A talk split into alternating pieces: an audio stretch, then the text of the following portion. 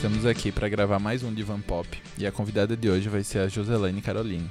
Olá, uh, queria agradecer o convite. Eu sou a Joselaine Caroline, eu sou doutoranda em comunicação na URGS e fiz mestrado em comunicação na EMB Morumbi. E também sou formada, a minha graduação é em letras, aqui em Porto Alegre mesmo, no IPA Metodista. E queria agradecer novamente o convite. Nós que agradecemos pela, pela disponibilidade em participar de mais uma gravação com a gente. O assunto de hoje que a gente trouxe para conversar com a Jo foi consumo cultural negro, decolonialidade e a perspectiva dos estudos culturais, que é mais ou menos o tema que ela está trabalhando na tese. Então, eu queria pedir para que é, você explicasse um pouquinho qual a importância desse tema e por que, que você resolveu estudar isso agora. Bom, quando eu comecei a fazer o estado da arte do, da minha tese, eu percebi que de 2016 a 2019, que foi o tempo que a minha orientadora pediu para que eu fizesse, encontrei apenas 10 trabalhos que realmente discutissem a questão da negritude no âmbito da comunicação. E eu achei um número bem pouco, que a gente já tem bastante trabalhos que falam sobre a negritude na atualidade e que muitos acabam sendo atravessados pela questão da comunicação hoje em dia e circulação. Nós não termos um trabalho que uma pesquisa que se debruce sobre a negritude no âmbito da comunicação fez com que eu enxergasse através mesmo dos estudos culturais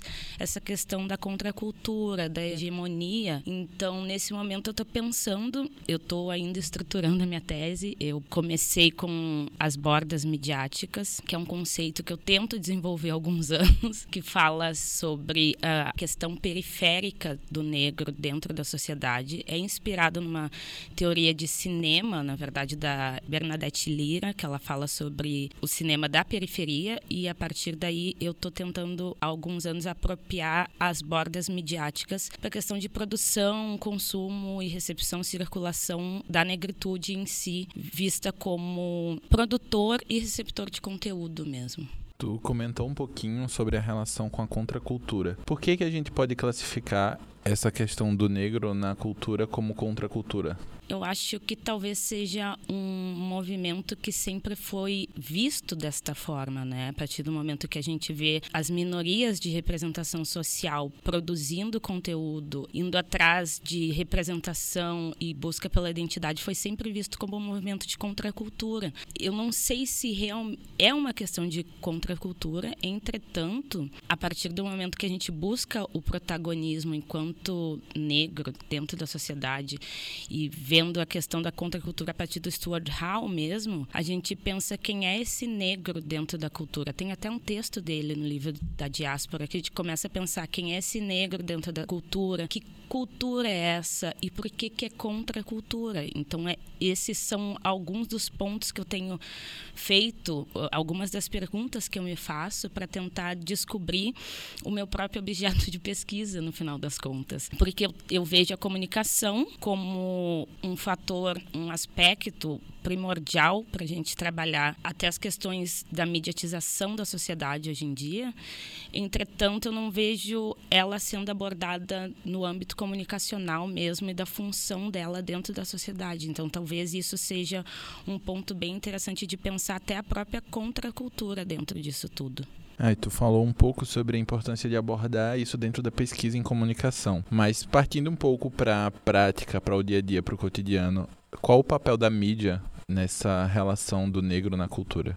Olha, durante muito tempo a gente, a gente que eu digo, as pessoas negras, né, elas não eram vistos enquanto sujeitos. Então, esse movimento cultural e até mesmo dentro das instituições que a gente vê onde o negro acaba tendo uma certa visibilidade, pensar a comunicação e as mídias nessa sociedade de mediatização faz com que a gente veja que o papel da mídia em relação ao negro na cultura tem muito a ver com as questões das das bordas midiáticas, no meu ponto de vista, realmente. Porque a partir do momento que o negro, uh, ele já é produtor de conteúdo negro a gente já tem produção de conteúdo negro desde 1833, quando a gente teve o primeiro folhetim. O Petrônio Domingues vai falar sobre isso. Mas a gente sempre, como eu falei, a gente está sempre nas bordas. E a partir do momento em que a mídia passa a popularizar todo esse conteúdo de certa forma, a gente tem um, um fluxo onde a mídia ela é produzida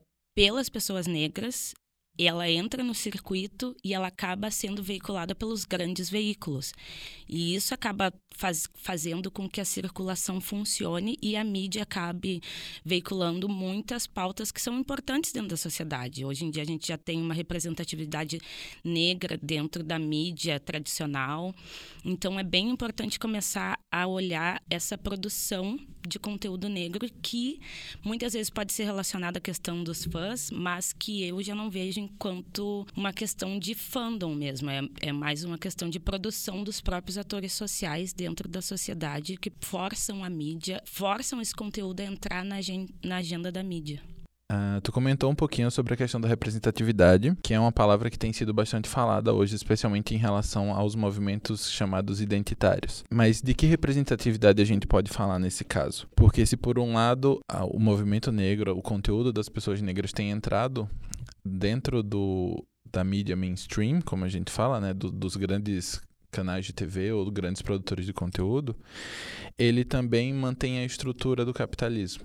Então, eu acho que é, tem esses dois frontes, né? De manter a estrutura e continuar com o conteúdo sendo produzido e veiculado nessas grandes canais, ou de continuar pelas bordas, como mesmo tu comentou um pouquinho antes, de continuar pelas bordas e continuar sendo tratado como contracultura. É, que caminhos você consegue ver entre, esses, entre essas duas possibilidades? Nesse momento, eu acho que entra a questão da afrocentricidade mesmo, de ver o negro enquanto agente da sua própria história. É a questão da agência e localização e consciência social de que nós não estamos nas bordas. Nós também somos protagonistas e agentes e atores sociais. A gente faz parte da sociedade e ver essa, esse movimento. É... E aí também entra na questão do afroconsumo, que eu estou tentando recortar porque o negro também é consumidor.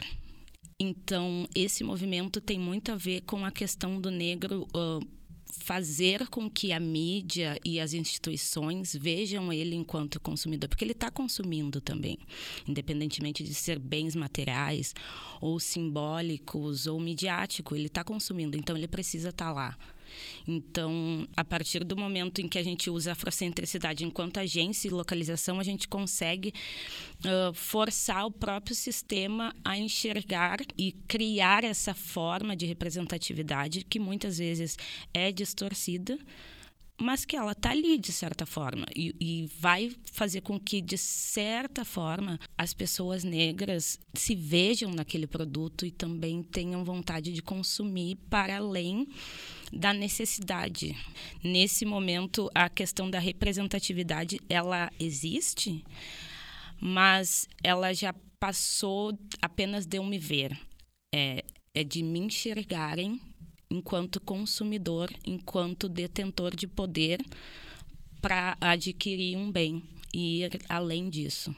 É, tu comentou mais uma palavrinha que é importante da gente esclarecer, essa afrocentricidade. Como é que a gente pode explicar de forma mais simples, assim, o que é que ela significa e qual a importância dela para a ressignificação da negritude, que é uma coisa que também você tem trazido no seu trabalho. Bom, a afrocentricidade, ela é um termo que ela foi cunha, foi um, um termo cunhado pelo Molef e em, na década de 80 em que ele vai é, é um termo que vai surgir em resposta à superioridade da branquitude de que a gente normaliza e padroniza a brancura como uma coisa normal. Mas, e não é que não seja, mas é que a negritude também é algo normal. Então, uh, a gente também tem pessoas indígenas, a etnia indígena, que também é algo normal. Então, a afrocentricidade parte dessa agência e dessa localização em que todos são normais, a gente começar a pensar para além do, dos padrões que já estão dentro da sociedade e de não nos ver enquanto contracultura, e sim como uma cultura. E a relação que isso tem com a ressignificação da negritude? Onde é que esses, essas duas coisas se encontram? Eu acho que se encontra quando a gente foi criado dentro de um sistema em que a gente, enquanto negro, sempre foi visto como subalterno. Então, ressignificar nossa própria agência dentro da sociedade, dentro da cultura, dentro das instituições é muito importante. Então, a afrocentricidade ela vai vir uh, colaborando de uma forma cultural dentro da academia, dentro das instituições e da sociedade, para que a gente acabe com esse, essa questão da contracultura mesmo, porque nós somos uma cultura, então a gente existe dentro da sociedade. Aí isso tem sido muito debatido e é muito importante debater, até pra, porque no final das contas isso acaba refletindo no enfrentamento às lógicas do racismo. Então é muito importante discutir a afrocentricidade dentro desse paradigma. Uh, eu acho que agora a gente pode abrir um pouco o debate. A gente convidou Gil Christian, que também é doutorando aqui na Unicinos, e ele pesquisa um pouco a relação do gênero na cultura pop. E a Larissa também, que é do nosso grupo do Cult Pop, e pesquisa sobre heróis e quadrinhos. É, queria abrir um pouco o debate para vocês e trazer algumas questões em relação aos temas, né? Olha, é muito legal estar participando desse episódio hoje. É muito rico te ouvir falar, Josi, porque realmente é uma temática que é muito, muito necessária, né? De a gente realmente parar para para olhar o que está sendo dito, quem está dizendo o que está dizendo nas mídias. E nós que pesquisamos cultura pop, a gente viu agora nesses últimos anos vários produtos é, sendo colocados, né, sendo disponibilizados para o público com essa, com, com alguma ou trazendo a discussão propriamente dita, né, de, do, da questão afro em si, ou pelo menos é, trazendo de alguma perspectiva, né? Às vezes não entra exatamente na discussão, mas apresenta, é, coloca assim a questão da representatividade em voga. Então a gente teve o Pantera Negra, o Cara Gente Branca, né? Que é um seriado na, da Netflix. Outros produtos agora que vão me, vão me fugir da memória, mas que dentro da cultura pop a gente também vê esse movimento pela indústria do entretenimento. E eu queria perguntar para ti, como que tu vê isso? Porque eu, eu não sei, agora tu estava comentando que tu ainda ainda está no momento de, de conseguir mapear quais são os teus objetos, né, no, no, na pesquisa de doutorado, mas se tu consegue uh, encaixar, se tu tem algum interesse de trazer esse viés da cultura pop, que eu acho que é uma cultura, uh, são produtos que conversam mais com as pessoas. Às vezes eu acho que entram mais na casa das pessoas até do que a própria mídia convencional, né? E aí quando a gente pensa mídia convencional, a gente pensa o jornalismo, né? O telejornalismo principalmente, uh, mas não pensa nesse, nesses produtos comunicacionais que não são jornalísticos, né? Que são do entretenimento. Então se tu enxerga esse, esse viés na tua pesquisa, uh, e mesmo que ela não caiba dentro da tua pesquisa hoje, em função do teu recorte, como é que tu, como pesquisadora, enxerga esse movimento dentro da cultura pop? Eu acabei esquecendo de falar, na verdade, mas uh, toda a minha pesquisa ela é pautada na recepção. Então, e como eu venho do cinema, é, eu penso em talvez trabalhar com a recepção cinematográfica. Então, esse conteúdo pop ele tá ali. E uma das coisas que faz com que a gente tenha toda a popularização uh, dessa negritude, da pauta da negritude, vem muito da questão do entretenimento. Eu acho que o Pantera Negra ele acaba sendo um marco do próprio negro se enxergar enquanto super-herói de verdade, de que ele é um, um, protagonista da sua própria história, de que ele pode estar dentro do circuito. Então, pensar o entretenimento, eu, eu parto do entretenimento para pensar as questões sociais. Então, a cultura pop ela tá entrelaçada dentro do meu trabalho. Eu não consigo, eu acho que no final das contas, o que faz com que eu pense muito na cultura pop e que vai atravessar o meu trabalho é que a gente já lutou bastante e a gente já conseguiu muitas coisas enquanto negritude, enquanto movimento negro. E um dos meus objetivos, uma das propostas do meu trabalho é pensar daqui para frente, enfrentar as lógicas do racismo daqui para frente e pensar como a gente tem que fazer agora e não esquecer o que, que já aconteceu. Isso eu acho que é muito importante que a gente nunca esqueça, mas em como pensar nos próximos passos e movimentos para que a gente enfrente todo esse racismo e se construa enquanto sujeito dentro da sociedade para além da subalternidade, para além de toda a trajetória que a gente teve dentro de toda a sociedade, assim. Então, a cultura pop acaba sendo totalmente necessária até no âmbito da comunicação para mim enquanto objeto. Falar com os sujeitos uh, na minha pesquisa é fundamental. E uma das formas de abordar eles talvez seja através do entretenimento porque no final das contas as pessoas acabam ligando a mídia a entretenimento, né? Ainda que ela tenha outros papéis. Ah, eu queria fazer uma provocação que eu acho que aí o Christian também consegue entrar. Tu comentou um pouco uh, sobre como a cultura pop é necessária para esse embate. Eu fiquei aqui pensando que ela talvez seja importante não só para a questão do racismo, que é o que tu aponta na, na, na, tua pesquisa, mas pelo que o Christian vem trabalhando, ela também pode ser importante para outras questões. E daí eu queria deixar uma pergunta para vocês. Essas outras questões, elas podem vir de forma conjunta no que se chama de interseccionalidade? Ou vocês entendem que seria melhor trabalhar de forma separada o racismo de um lado, a homofobia de um lado, a misoginia do outro? Ou a gente trabalharia numa, numa frente conjunta dentro da cultura pop? Isso atravessa a pergunta que eu estava tentando respirar para fazer aí, que é justamente o que as autoras do feminismo negro, né? Bell Hooks, Angela Davis, própria Djamila Ribeiro aqui no Brasil, elas vêm colocando, né? Que a gente não pode pensar raça, gênero, classe, sexualidade de maneira dissidente, como se fossem locos. Eles estão sempre articulados, sempre se atravessando e acho que isso está muito presente, inclusive, na tua fala, assim, de como a branquitude, ela também é identitária, né? Como a heterossexualidade, ela também é identitária. E me incomoda um pouco daí essa, quando a gente, né, classifica como movimentos identitários, só aqueles que precisam lutar para ter alguma voz dentro dessa predominância da branquitude, da heterossexualidade, do masculino. Mas isso também é identitário, é construído e engendrado ao poder através da nossa história. E aí é, era justamente justamente essa provocação que eu queria trazer, assim, como tu vê esse engendramento entre gênero, raça, classe, sexualidade, porque isso está muito presente nas disputas midiáticas, inclusive. Eu tô lembrando de uma treta que eu vi no Twitter agora, referente a Bacurau, né? Que uma uma feminista do Rio de Janeiro ela se sentiu incomodada com a narrativa de Bacurau, assim, falou: "Ah, não, não vi o negro representado em Bacurau ali".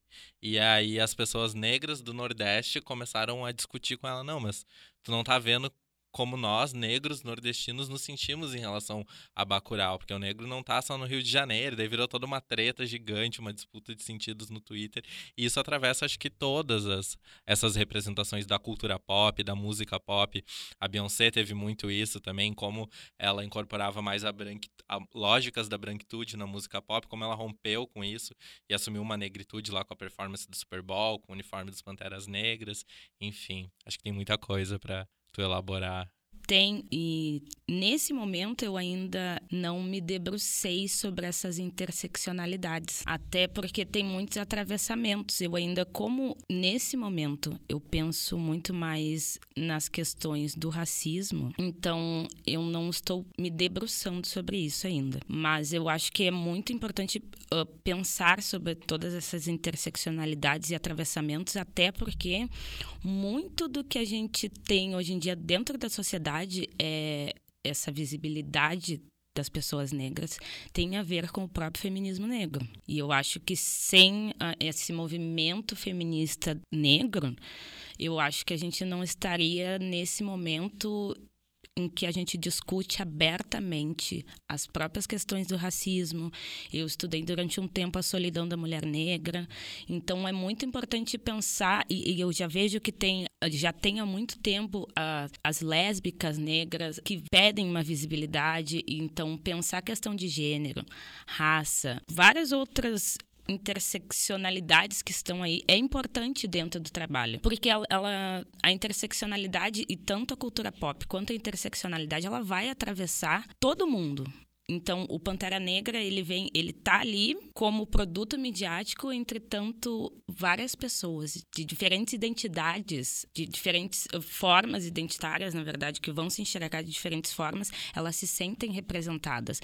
E até mesmo a, tensionar a branquitude é muito importante, porque a própria Sueli Carneiro vai dizer que existe a prevalência da brancura em todas as institu instituições da sociedade. Então, e, e, toda vez que eu falo sobre minorias, uh, eu tento deixar claro que a gente não fala sobre minoria populacional, e sim minorias de representatividade social. Maiorias as... silenciadas, né? Pois é, que são as pessoas que estão lá dentro das instituições e essas pessoas não são negras. Então, pensar como essas interseccionalidades, de certa forma, vão. A própria Marielle, na verdade, ela era uma mulher negra, lésbica, e ela estava dentro, e, e de certa forma ela conseguia movimentar algumas coisas para em prol do grupo que ela se, se, estava encaixada. Mas nesse momento eu ainda não pensei sobre isso, até porque eu acho a interseccionalidade um plano bem difícil, é um terreno é um terreno bem difícil de, de entrar assim. Ele parece ser fácil, mas as intersecções dele, da interseccionalidade, fazem com que a gente, às vezes, acabe falando uma coisa errada ou pensando de uma forma errada. Quando, na verdade, eu vejo a interseccionalidade enquanto um, uma teoria que é muito mais ligada à negritude. Eu acho que sempre foi. E eu acho que mais é uma questão étnica. Claro que tem os atravessamentos. Eu tenho um, um colega que está fazendo a, tese sobre interseccionalidade de gênero, que é muito interessante. Mas a gente não deve deixar de lado a questão étnico-racial. Porque a interseccionalidade, ela parte da questão étnico-racial. É a partir daí que a gente consegue ver e, e, pensar sobre diversos âmbitos. A questão da classe social é muito importante também. Então, talvez eu não sei exatamente como é que eu vou fazer isso. eu vou entregar para minha orientadora e orar. Mas o difícil é isso, né? Na interseccionalidade. Porque, por exemplo, no meu caso, eu sinto que eu preciso fazer um deslocamento muito forte para conseguir assim exercer essa escuta, esse saber epistemológico que consiga trazer a dimensão étnico-racial para olhar gênero e sexualidade, porque gênero e sexualidade parece que eu me sinto mais à vontade para falar, porque é o campo a partir do qual fui construindo os meus saberes, que eu primeiro uh, fui lendo as teóricas feministas que estavam olhando mais para gênero, e aí quando eu começo a ler essas autoras do feminismo negro, eu, nossa, é muito isso, tipo, isso tudo tava invisibilizado e tá aqui, sabe, na minha cara, tipo, sinto um tapão no meu rosto, assim, de não, tu precisa se deslocar para olhar isso também, porque é isso que vai trazer potência, que vai ajudar realmente a construir uma sociedade mais igualitária, né?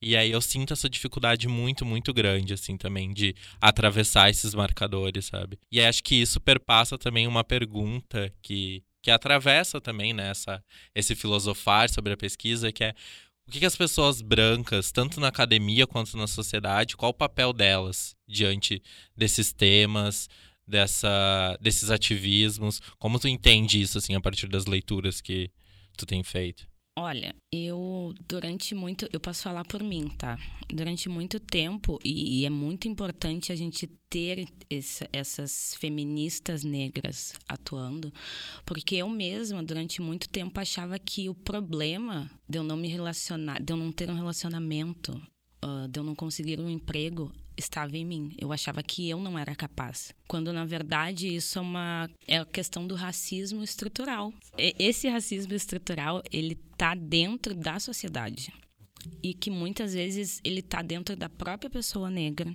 Ele tá de... então, para a pessoa negra já é difícil ela se desvencilhar de muitos padrões que foram construídos dentro da sociedade. Então, para a pessoa branca, até porque ela não tem essa experiência, talvez seja, talvez não, é muito mais difícil. Entretanto, eu acho que nesse momento é um momento de repensar os nossos lugares e quando eu digo não, lugares, não é lugares de fala. É lugar enquanto cidadão, enquanto olhar para o outro e ver o que está acontecendo, o que, que acontece comigo que não acontece com o outro, ou o que, que acontece com o outro que não acontece comigo. Talvez seja tentar compreender todo esse movimento eu não gosto de falar sobre privilégios, na verdade, né? Mas de pensar o próprio privilégio de não passar por diversas situações só por uma questão racial mesmo. Então, talvez as pessoas brancas devam começar a se olhar além da, do próprio privilégio de ser de ter esse privilégio apenas por ser branco. E muitas pessoas não entendem isso. E eu vou te dizer que muitas pessoas negras também não entendem isso. Porque esses dias eu estava conversando com meu primo e ele disse: Mas então ser branco é um privilégio. E nós explicamos que sim, é um privilégio, entretanto, a pessoa precisa enxergar que isso não é um privilégio positivo, ele acaba sendo um privilégio negativo dentro da sociedade. A partir do momento que a pessoa branca vai ter muito mais oportunidades só por causa da aparência dela. Então, talvez começar a pensar nesse, no negativismo desse privilégio dentro da estrutura social mesmo.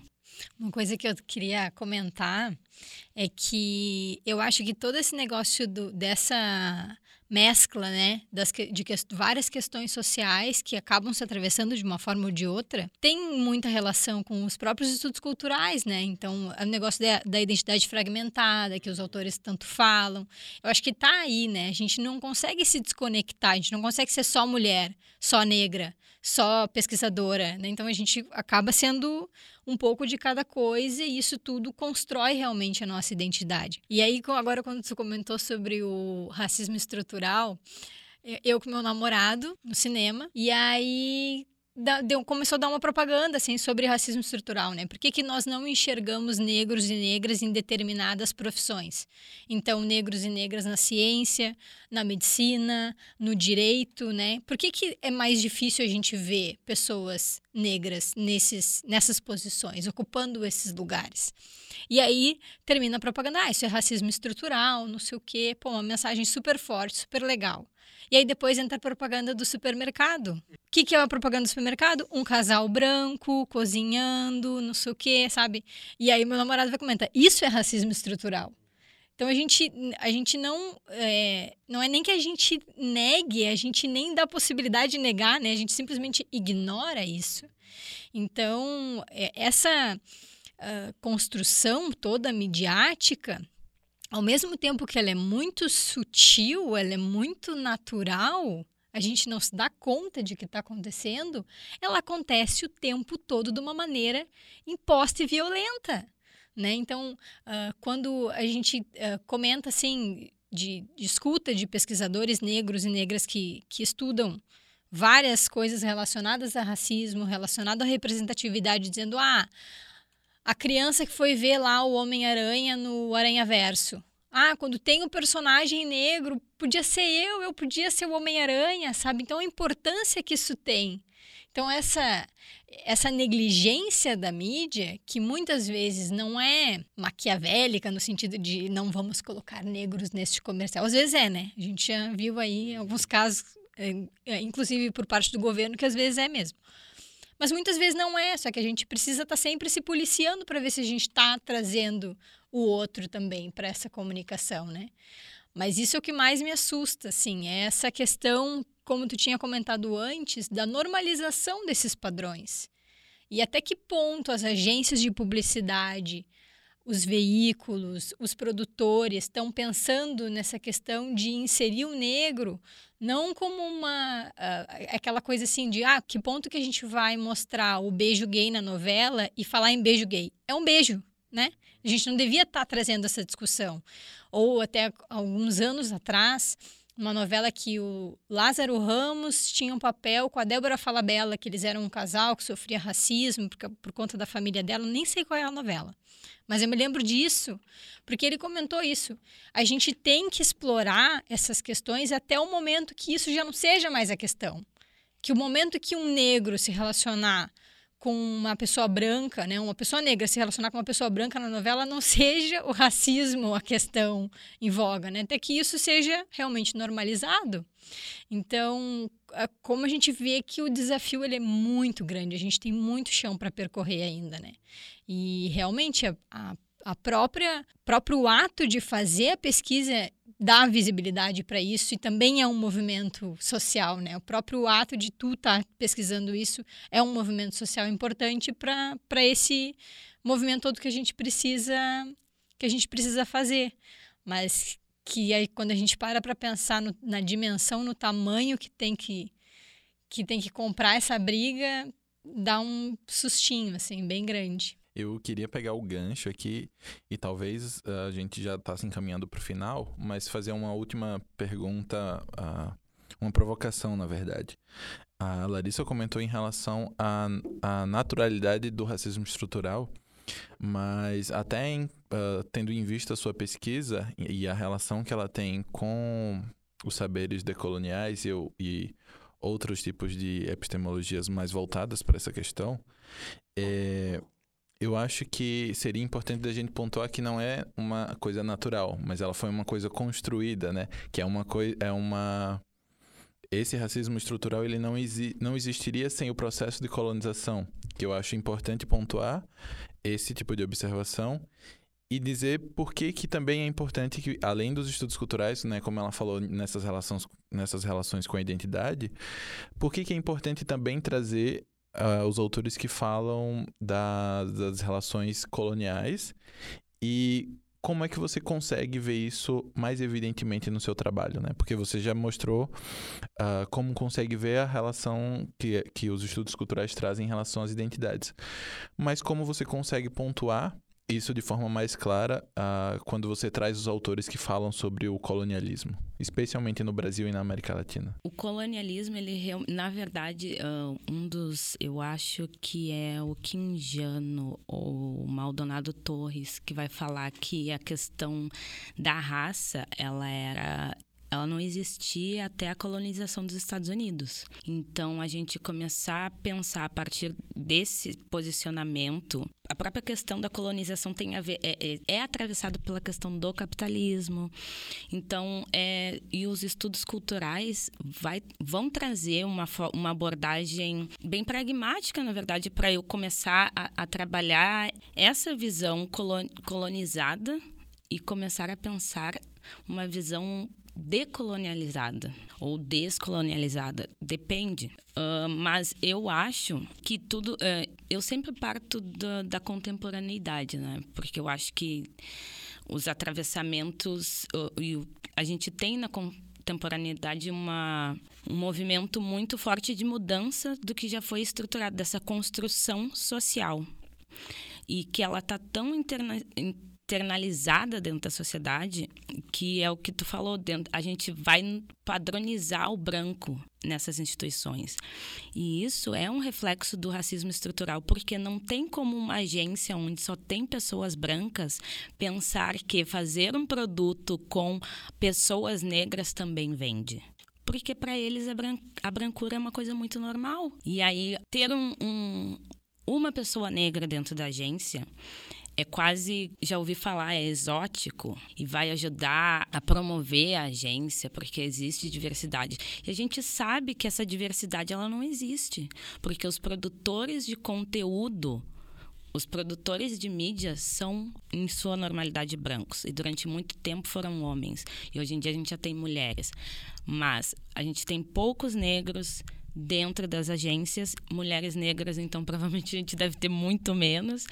Então é come começar a pensar em como essa colonização, de certa forma, ela reflete hoje em dia na produção da mídia. E é a colonização do pensamento que ela, ela, coloniza a pessoa branca, a pessoa negra, porque a própria pessoa negra, como eu disse, ela vai se julgar incapaz de ocupar aquele espaço ou aquele cargo por diversos outros fatores que senão a raça. Ela, ela nunca vai achar que o problema é a raça. Hoje em dia, sim. Hoje em dia a gente já consegue enxergar que nós não temos representantes pelo fator racial, mas durante muito tempo a gente achou que não era por causa disso, que era porque nós éramos incapazes de estarmos uh, em qualquer posição uh, superior ou qualquer cargo importante.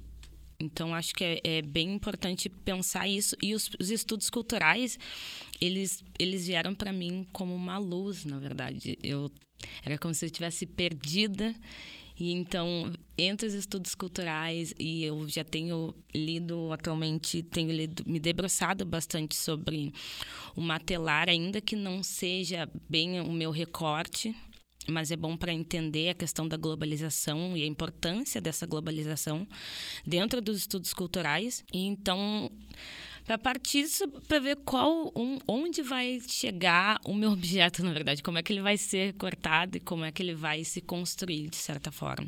Bom, então eu acho que com essa pergunta a gente consegue fechar algumas provocações que estavam em abertas aqui. E se as pessoas quiserem acompanhar a sua pesquisa, como é que a gente faz para poder acompanhar o seu processo de pesquisa? Olha, no momento eu tenho ido bastante a congressos para tensionar o meu objeto. Agora eu vou ir para quero ver se eu consigo ir para a Suécia para porque lá na Suécia eles têm uma linha de estudos coloniais e pós-coloniais, então talvez tensionar essa parte a partir do fato de que a Suécia é, é eu enquanto brasileira estou num país colonizado e a Suécia é um país colonizador e nessa vertente talvez começar a pensar os dois lados para unificar e achar uma uma intersecção dos dois. Eu acho que talvez ir acompanhando, acho que pela página da academia, se eu não me engano, eu acho que dá para ir acompanhando as produções de conteúdo que eu tenho feito.